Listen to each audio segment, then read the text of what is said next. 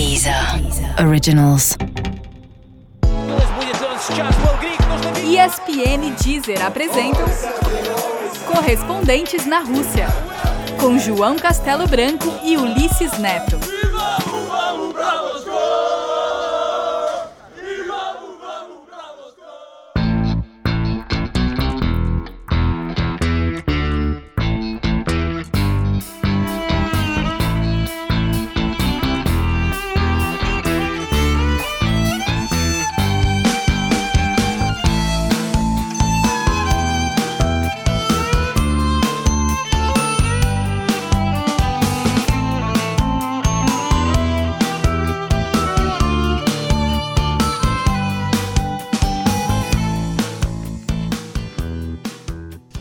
Fala galera, obrigado por ficarem com a gente até aqui. Estamos chegando ao final dessa série especial de podcasts na Copa do Mundo. Somos os correspondentes na Rússia e hoje estamos em uma mesa grande. Redação aqui no hotel aumentando, né, afunilando a Copa do Mundo em Moscou. Temos aqui o grande Mendel Widlowski com a gente hoje. Gustavo Hoffman, como sempre. Eu. Nosso grande Rafa cinematografo. Rafa o quê? Cinema o quê? Muito obrigado pelo cinema, cara. Foi em russo. Câmera Extraordinaire. Pedrinho Trajano. Faz tudo. Dorme demais, hein? Ulisses Neto. Inclusive o Pedrinho corre risco de ser preso, né? É, a gente sabe que tem o pessoal da KGB monitorando ele a partir de agora. O pessoal tá, tá- atrás do João hoje aqui. Já derrubaram a live view dele. o João vai, vai se complicar aqui na Rússia. Só para descrever o- os episódios finais, né? Já, na- já estamos na reta final. A mesa aqui que o João falou, a grande redação, tá num clima de fim de feira também gigantesco, né, cara? Porque ninguém aguenta mais. Ah, os últimos dias são Não fala puxados. assim, porra. Tem Não, não, Copa mas do eu Mundo, digo- final de Copa. Eu sei, mas só que chega no final você já tá cansado, né, cara? É natural do ser humano. Até, Aquela até os A russos. cama vai engolindo, né? Pra Exatamente. sair da cama de manhã. Ah, É um podcast aqui também de bastidores da nossa cobertura, né? Claro que a gente- todo mundo sabe que a gente está curtindo essa, essa viagem, essa aventura, experiência, mas também a galera tem seguido os nossos perrengues, é, um mês fora de casa, tá? O Mendel e o Rafa, por exemplo, cara, quantos voos vocês pegaram nessa, nessa viagem? Foram 20 voos. 20 voos, 13 cidades, 13 hotéis diferentes. 47 dias. Vocês somaram a milhagem, não? Os quilômetros rodados, não? É, a- ainda não, mas vai dar um número grande. Pô, senta junto vocês, senão o Rafa fica sem, sem microfone. É, Mas foram quantas matérias, hein, menino? Então, 30, 30, 30, 30 e poucas matérias. Sensacional o, o material do Rafa e do Mendel. Recomendo a galera. Vai ter um especial né, na ESPN Brasil. É isso aí, depois da Copa do Mundo vai ter um especial da Rússia com Amor. É esse o nome, né? Eu acho que é isso. É isso. Da Rússia com Amor, juntando um pouco as reportagens. Show de bola. Mas então, deixamos essas histórias para outro episódio, né? É, vamos falar da final. Grande final da Copa do Mundo, totalmente inesperada, né, Ulisses? Você tinha apostado Croácia-França? Tinha, tinha, com certeza. Não, mentira. Tinha colocado a França na final no meu bolão. Coloquei desde o início. Até quem tá ouvindo o correspondente, eh, correspondentes na Rússia sabe que eu tinha colocado a, a França na decisão. Até teve um episódio que a Isa deu risada quando eu falei. Quando ela, ela falou da história do Rabiot, que tinha muita divisão interna, vocês que acompanham sempre vão lembrar dessa daí. Mas enfim, eu estive no Luzhniki pela primeira vez e é descomunal aquele complexo todo, né? É muito diferente dos outros estádios da Copa do Mundo, porque você desce da estação de metrô, tem que caminhar acho que quase um quilômetro e meio para chegar na praça de. Na, na- no centro de imprensa. E o complexo, o entorno todo é gigantesco, é realmente impressionante. Tudo é longe. Lá tudo é longe. Tudo é impressionante. longe. Ainda mais quando o motorista te deixa no FanFest. Ah, e- né? Você quer que eu conte essa história agora? Você né? contou no último. contou Eu contei já? E, e vem- Tá tem vendo? gente É vendendo ingresso por aí pra final? Alguém viu, não? Tem mais gente querendo comprar do que, do que vender, na Eu verdade. vi hoje lá no centro os caras Island Tickets. Eu vi uns quatro caras com placa hoje. tentando comprar, né? Comprar. Ah, tá. Eu tenho o meu acho da que- imprensa. Não posso. Desculpem. Isso vale ouro. E, é- e é legal rua, é, você acompanhar esse pessoal que tá vendendo ingresso, eles ficam meio apaisando ali, né? E com uma plaquinha, meio observando, e pelo olhar eles sentem quem tá querendo ingresso. São os cambistas assim com uma psicologia de, de saber quem que tá querendo ingresso. É verdade. Mas ó, temos histórias bem legais sobre a Croácia e tudo que o país viveu para chegar até aqui, que o Gustavo Hoffman vai contar daqui a pouquinho. Mas antes disso, só contar a história também do, do, do Mendel é, no último jogo, que foi o primeiro jogo que você viu nessa Copa do Mundo, né, Mendel? Que você tem feito matérias alternativas. Aí o Mendel chegou pra mim assim e falou, pô, eu tô com o ingresso aqui, consegui um ingresso, né? ESPN deu um jeito aqui e tal. É, aí ele tava tentando ajudar a gente também, o cara, né, camarada amigo aqui. É, falou, não, a gente tenta comprar mais uns baratinhos aqui pra você e o Rafa, a gente entra lá e tal. Eu falei, sim, mas Mendel, eu olhei pra ele, né, de credencial, você tem o, o Fan ID? Falei, que Fan ID? Eu não, velho. Eu falei, mano, você não entra sem Fan ID no jogo. Aí ele falou, pô, então vou desistir, não sei. A gente vai fazer o Fan ID. Eu falei, não, demora, cara, não é assim chegar lá, já, o jogo já ia começar, né? A fila gigante. Fila gigante e tal, e, e o Mendel com o ingresso na mão, né? Aí, pô, eu fiquei com pena do Mendel, eu falei, Mendel, usa o meu, né? Só que aparece a foto lá, né, Mendel? Aí o Mendel falou, tá bom, vou tentar. E aí? Aí cheguei lá, foto do João bronzeado, né? Eu branquelo. e falei, bom, vamos ver o que vai acontecer. E quando fui passar ali no, no- na catraca ali, ele já é, põe na hora o Fan ID lá, tem um leitor e aparece aquela foto do lado. Eu olhei pra foto. Quase que quem- você falou foi mal, vou embora. Não, vou pra embora. quem viu de fora, deve ter sido uma cena bizarra, porque eu fiquei olhando pra foto, o João aparecendo gigante, assim, no monitor, e eu do lado. Aí o segurança olhou pra mim e falou: Ah, acho que tudo bem também, é semifinal, já tá tudo certo, entra aí, entra aí. Depois a gente ficou sabendo que teve uma jornalista que. Foi presa, Foi né? Uma presa, americana foi uma, presa. jornalista não, uma americana, né? Foi presa porque tentou entrar com o fanadi de outra pessoa. Definitivamente o Putin vai prender o João. É, mas eu não sabia que tinha, que pro torcedor também aparecia na catraca. Porque quando Parece. a gente entra é, de imprensa, aparece a foto enorme Isso. e os caras sempre pedem pra tirar até o óculos, né? Normalmente tá com o óculos escuros, fala, tira o óculos escuro. Aí você tira, ele olha, olha, e aí fala, tá bom, pode ir. Eu não sabia que tinha pra torcedor também, cara. Sabia que ia dar certo. Eu e o Mendes a gente já tem um histórico de entrar em estádios de Copa do Mundo é, dando um jeitinho, né? Seu jeitinho. A gente, senão a gente, pô, vive essa Copa e não vê nada, é, é brincadeira. Vamos ver o que vai acontecer na final. A gente conta isso no, no, no podcast depois, no último, ver quem conseguiu entrar na final e quem não conseguiu. Mas vamos falar um pouco desse jogo então, rapidinho, né? É, bom, primeiro, é, assim, eu sei que o, o Hoffman estava torcendo muito para Croácia, é, apesar de estar enfrentando a Inglaterra, um pouco para me sacanear, né, Hoffman, que você gosta de Lógico. é, pegar no meu pé. Mas eu sei que também você é um cara que é muito interessado na história da Croácia, dos países ali do Báltico também. E, e- e você, Dos Balcãs. né? Bal- é, você ficou feliz com, com a classificação da, da Croácia para a final? Ah, ah, quando a gente fala de seleção croata em uma final de Copa do Mundo, não tem como você não falar de política, não tem como você não explicar a formação dessa nação, um país que conquistou a independência há 27 anos só, é, em uma luta contra a Iugoslávia, que tem como um dos estopins um jogo de futebol, a partida entre é, Dinamo Zagreb e Estrela Vermelha no Maximir, estádio em Zagreb, com uma luta campal entre os torcedores, com os, os croatas acusando a polícia iugoslava, é, formada majoritariamente por sérvios, de persegui-los, um chute do Boban, que jogava no Dinamo Zagreb, em um policial. Então, nas arquibancadas, na torcida do Estrela Vermelha estava o Arcan, que quem leu Como Futebol Explica o Mundo conhece muito bem, um líder é, ultranacionalista sérvio que liderou é, milícias durante a guerra da Iugoslávia, uma parte do exército. Então, assim, a, a gente começa a, a resgatar a formação moderna dessa nação, porque, lógico, a Croácia não, não, não é que a Croácia surgiu é, há 27 anos. O, o Estado croata sempre existiu. Mas é, esse Estado constituído hoje como Croácia foi.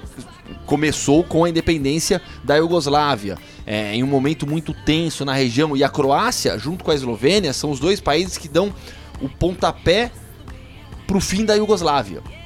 Né? Então, é, imagina para esse povo. E aí eu tive a oportunidade, na coletiva de imprensa, é, é, dois dias antes do jogo, de perguntar ao Rakitic sobre isso. Perguntei para ele: vocês são de um país pequeno, de um país que conquistou a independência há apenas 27 anos. Qual é o significado desse jogo, não só para vocês, jogadores, mas para o povo croata? E aí, ó, se, se me permite, vou até ler, ó. E, Snage će biti viška, kako god. To je povijesna utakmica za, za sve nas, ne za nas. Não é um jogo apenas para 13, 14 jogadores, nosso técnico, a comissão técnica, e sim para cada um dos 4,5 milhões de croatas. É um orgulho muito grande. Se houvesse um estádio com capacidade para 4,5 milhões de pessoas, todos os croatas estariam nele para assistir a final da Copa do Mundo. Então, aquela frase, é, é muito mais que futebol. Nesse caso, para a Croácia, é algo que que vai fazer parte da formação de nação dos mais jovens, principalmente. Né? Então, você pega é, no, no domingo, nossa, o país inteiro vai assistir.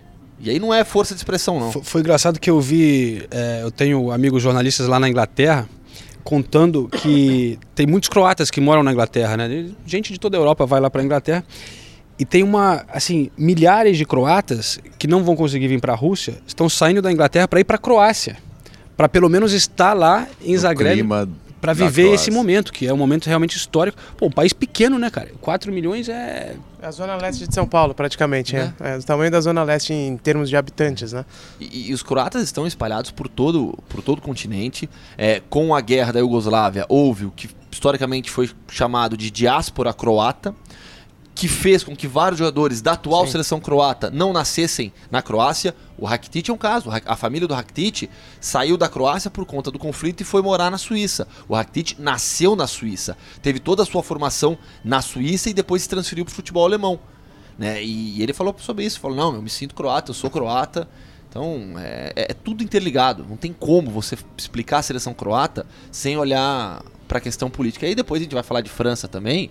A gente vai cair no, no- no- assunto imigração também. claro. Que é o fato da- de serem 19, né, se não me engano, é, é, jogadores que são filhos de imigrantes na, na seleção francesa. E não, não, me, não me lembro quem perguntou até na, na coletiva do Matuidi sobre isso, né? E ele falou que é um reflexo da sociedade é, francesa atual. Mas é um ponto importante porque ano passado houve eleição na, na França em que o discurso nacionalista cresceu demais, né? A Marine Le Pen venceu o primeiro turno.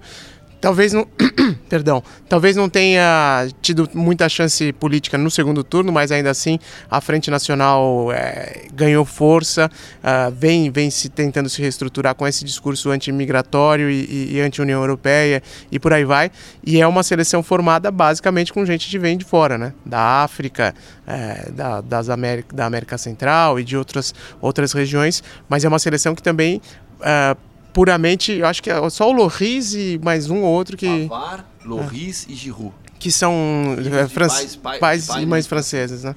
Então é uma, é uma questão também bem interessante em relação à, à seleção francesa. E a gente sabe que vira e mexe, na década de 90 isso aconteceu muito, agora é, está voltando. Existem aquelas revoltas da periferia francesa. Os é, banlieus, né? Exatamente, dos banlieues, que, que é diretamente ligada à forma como essas pessoas são tratadas no país, né? Um dos meus filmes prediletos de todos os tempos é, é- é um filme francês em preto e branco chama La Haine. É, em- Sim, é com o Vincent Cassel. É, é o Vincent- é, filme sensacional. Quem não viu esse esse filme, filme é espetacular. né? Comment il est mortel en vérité, putain. Hubert. Il est beau sa mère.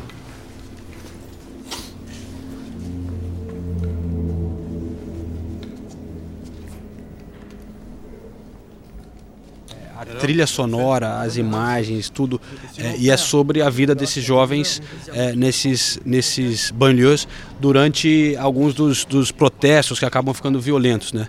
E é, é incrível que a proporção desses jogadores estrangeiros que, que saem dessas regiões é, do time não só são filhos de imigrantes, mas praticamente todos, quer dizer, não sei se praticamente todos, mas muitos são dessas regiões em volta de Paris, que é onde acabam indo muitos dos imigrantes. Né? Então, a gente espera que realmente ajude a, a sei lá, diminuir o preconceito lá na França, é, que existe, e, e essas coisas ajudam um pouco a integrar a sociedade, mas é, é um problema sério realmente lá na França. Teve os atentados terroristas que tiveram também lá nos últimos anos, aumenta o, o preconceito aos muçulmanos e às pessoas né, de, que moram lá que não são branquelas.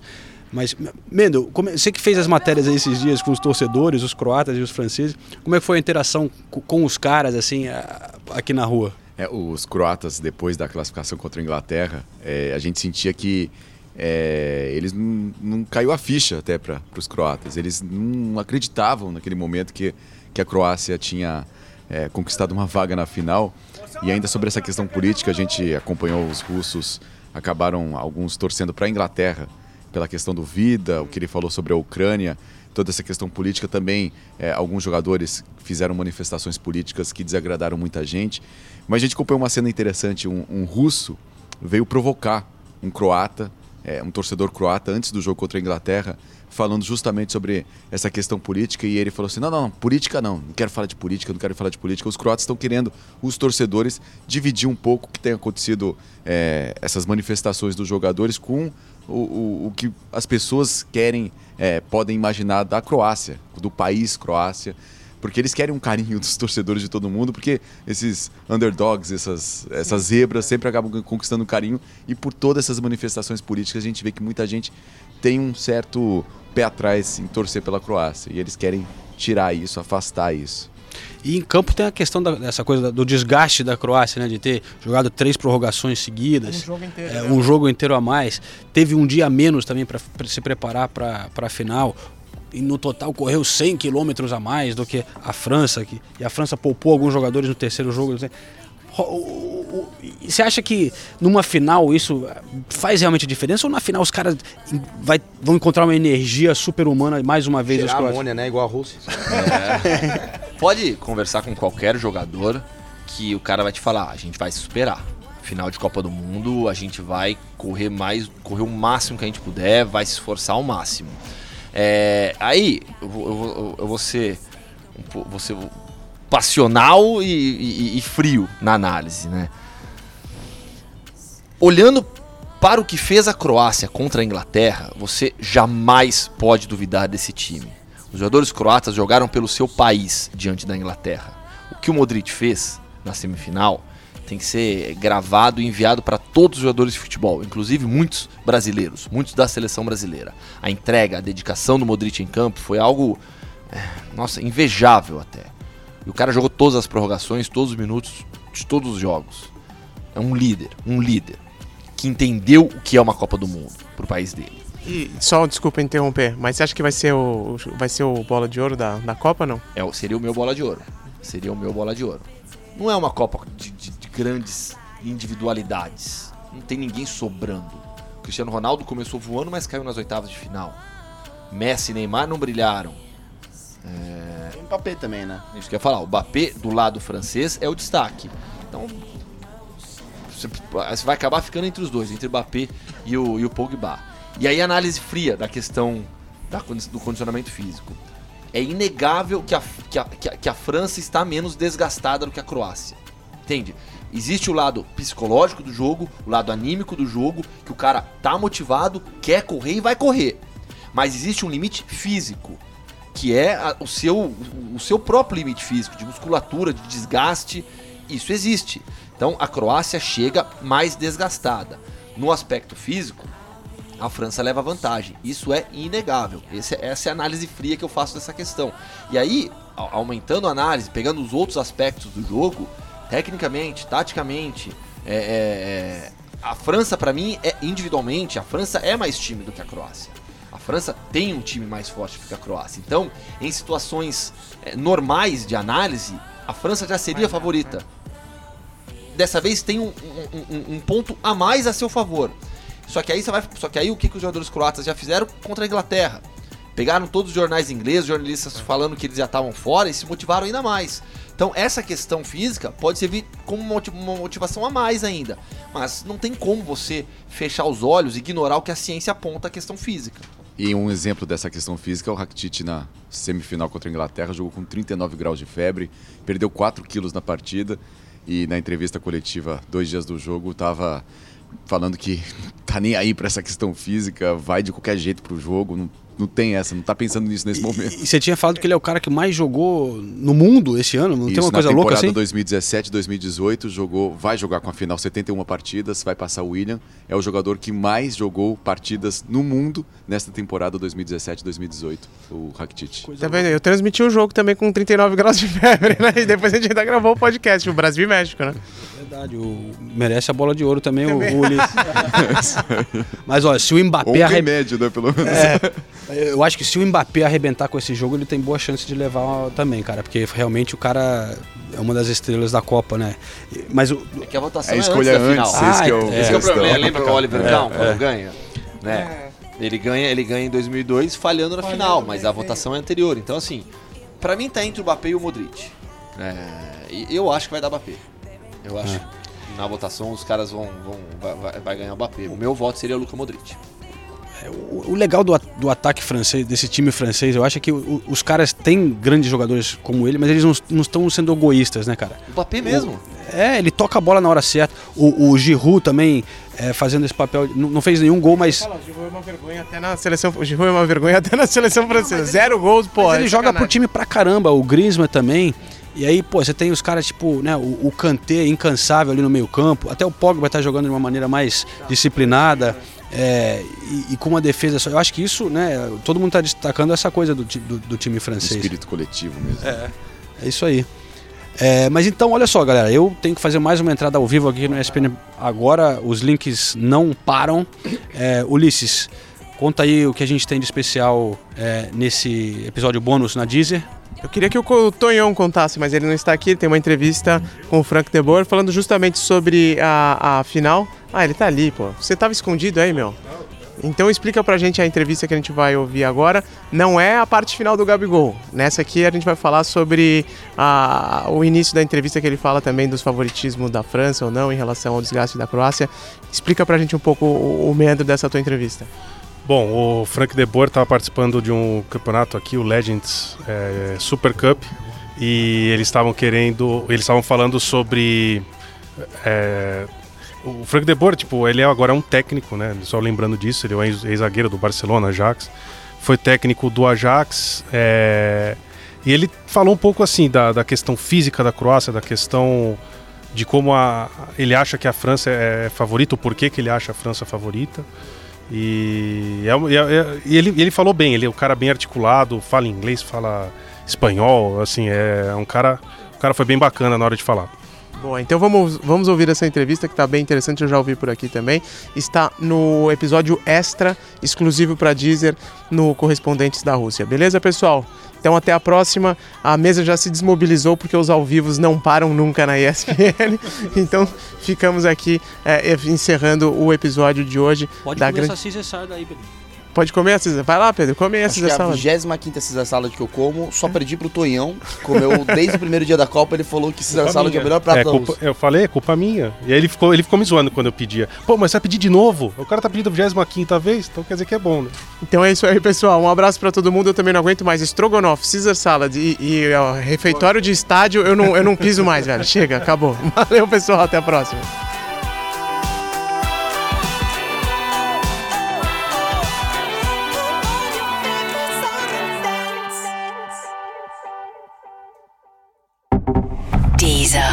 Originals.